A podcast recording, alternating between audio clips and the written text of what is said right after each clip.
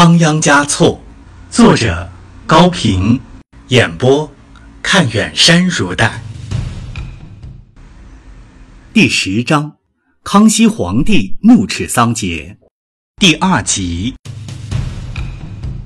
经过了周密的准备，第二年，康熙三十五年春三月间，展开了讨伐噶尔丹的第二次战役。按照康熙预定的布置。克服了沙地的难行，不理会沙俄军要来为噶尔丹助战的传言，冒着断粮的危险，一鼓作气的进攻，终于在六月十二日大获全胜。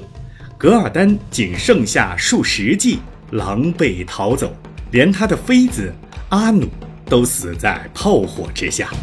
直到军粮确实快用完了的时候，康熙才传令班师回朝。这时，几个自称是武士达赖奉旨派来的人从西宁来到北京。康熙皇帝叫索额图和伊桑阿传谕给他们，实际上是直接对桑杰嘉措进行的怒斥。皇帝在谕旨中隶属两次亲征噶尔丹所获得的决定性胜利，让桑杰却品其中的滋味。谕旨中特别指出。他已得到了达赖早就去世的消息，并说：“天下的蒙古人都尊奉达赖喇嘛，如果达赖喇嘛亡故了，理应向各部的护法施主通报，让班禅来主持教务，继续维持和弘扬宗喀巴的道法。而你却隐匿不报达赖之丧，还假借达赖的名义，唆使引诱噶尔丹胡作非为。”我现在决定派遣使臣到拉萨去。达赖喇嘛果真还活着的话，就请他出来面见我的使臣，并让他小玉在逃的噶尔丹，听从我的旨意。那样，对以往的事，我可以不再介意。如果仍然欺骗蒙混我的使者，不让他见到达赖，则事情是断然不会轻易了结的。几个代为接受训斥的人，既没能见到皇帝的面，又对武士打来的生死说不出个所以然来，只好战战兢兢地离开了北京。桑杰嘉措像热锅上的蚂蚁，他竭力调动自己的全部智慧来应付终将到来的事变。他深知目前的局势对他十分不利，不正视是不行的。皇帝已经听到了武士圆寂的消息，蒙古各部和西藏内部也有了这方面的传闻。噶尔丹在克鲁伦河一带又遭了惨败，想借助老同学来驱逐和硕特部在西藏的势力，恐已无望。怎么办？他反反复复地盘算着，总是想不出使自己满意的对策来。他决定先出外散散心，暂把忧烦抛在一边。他骑了一匹比赛用的好马，叫随从带上弓箭，到郊外去跑马射箭。桑杰嘉措忘记了，日头偏向西南的未时，正是拉萨每天起风的时候。他骑在马上，一阵大风扑来，细碎的沙粒打痛了他的面颊。脖子里像撒进去一把炒熟的青稞，眼睛也感到火辣辣的疼。他打算回去，但又一想，风大不是正好锻炼功力吗？已经开始做了的事，他是不愿再更改的。凭着这一点，他才取得了许多次的成功。虽然他没有调转马头，心中却在埋怨着：冬季的风为什么倒像初春那样猛？真的要发生反常的事吗？是暗示一种不祥将来临吗？他本来是想出来散散心的，却又禁不住思索起皇帝对他的斥责来。他的耳边响起了自己的声音：“沉住气，不要慌。皇帝对于武士的圆寂没有得到确实的消息，他的传谕也只是试探性的。”未必真的会再派使臣前来查看究竟。山高皇帝远了，还有充足的时间来考虑如何对付。噶尔丹不一定是真的被打败了，更不一定败得那样惨。在西藏、青海，他还有足够的实力。还是等季龙的报告来了再说吧，他的消息才是最可靠的。桑杰嘉措在坝子上下了马，命侍从竖起了箭靶。他迎着风沙，强睁开一只眼睛，拉满了弓，瞄准着箭靶中心的红点。他忽然觉得今天的射箭不是平日的游戏，而是一次战卜。那靶上的红星就是权藏的大权，他自己就是箭头，而强风是皇帝，沙利是和硕特的势力，噶尔丹就是这张硬弓。他一边想着，一边继续引弓，集中了浑身的气力，运用了全部的记忆和经验。嗖的一声，箭中红心，他高兴极了。只为了这一箭。也值得出来这一趟。为了保住这一箭所预示的吉祥，他决定再不射第二箭了。正要传令回去，一个骑飞马的人从官道上斜插到靶场中来，直奔他的近前。侍从们刚要拔刀拦阻，只听桑杰加措喊了一声：“不要动手！”那人滚鞍下马，向桑杰加措行了大礼。刚要张嘴说话，桑杰加措立刻制止了他，接着传令说：“围攻！”一个认得他的侍从悄声对另一侍从说：“喇嘛季龙。”布达拉宫，桑杰加措和季龙对坐在五世达赖的住室日光殿里。噶尔丹到底怎么样了？全军覆灭。他现在哪里不知去向？你不是一直和他在一起吗？在图拉河东岸的昭莫多被大将军费扬古打散了，我是换上蒙古妇女的衣服才逃出来的。皇帝恐怕是不会饶恕你的，他已经在传谕中提到了你的名字，这我就全靠您的保护了。唉，你有处藏。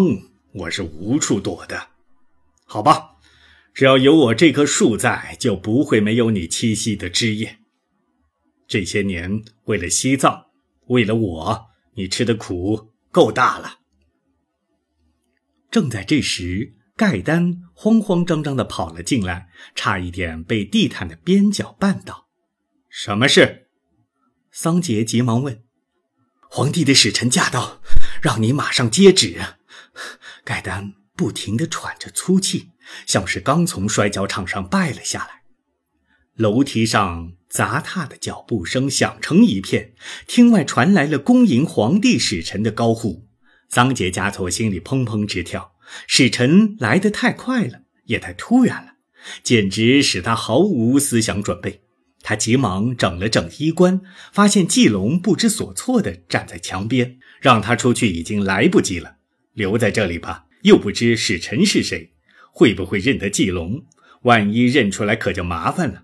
桑杰加措用闪电般的眼光扫了一下大厅，上前一把掀起佛案前的围布，季龙像避猫的老鼠一样钻了进去。桑杰加措拜受了圣旨，听使臣宣读上谕，一官用低沉的声音译成藏语转述着，他竭力想听清每一句话。记住每一个字，但他的注意力怎么也集中不起来，脑子一阵阵的出现空白。他真想狠狠地捶打自己，但又不能这样做。他只觉得浑身发热，后背已经和衬衣粘在一起。他想把衣服脱光，但也不能这样做。他只是断断续续、隐隐约约，却又是清清楚楚地听到了下面的话。朕是崇道法而爱众生的，所以对于诚心实意护法的人都加以爱护；对于背地里破坏道法的人都给予谴责，直至治罪。你这个当第八的，本来只不过是在达赖喇嘛的领导下管些事务，现在我发现你明着是在尊奉宗喀巴的教义，暗中却和噶尔丹结为密友。欺骗达赖喇嘛和班禅呼图克图，败坏宗喀巴的教制。早些时候，你诈称久已去世的达赖喇嘛依然活着，把季龙呼图克图派到噶尔丹那里，在乌兰布通的战役中为噶尔丹念经，并为他选择出战的日期，还打上罗盖站在山上观战。贼军胜了就献哈达，败了又替他讲和，延误我的追兵，使噶尔丹获得了远逃的机会。正为了众生，曾派人去召班禅呼图克图，你又哄骗吓唬班禅说噶尔丹要杀他，不让他前来。青海的博硕克图季农偷偷地和噶尔丹结为亲眷，互相派人往来勾结，你也不检举揭发。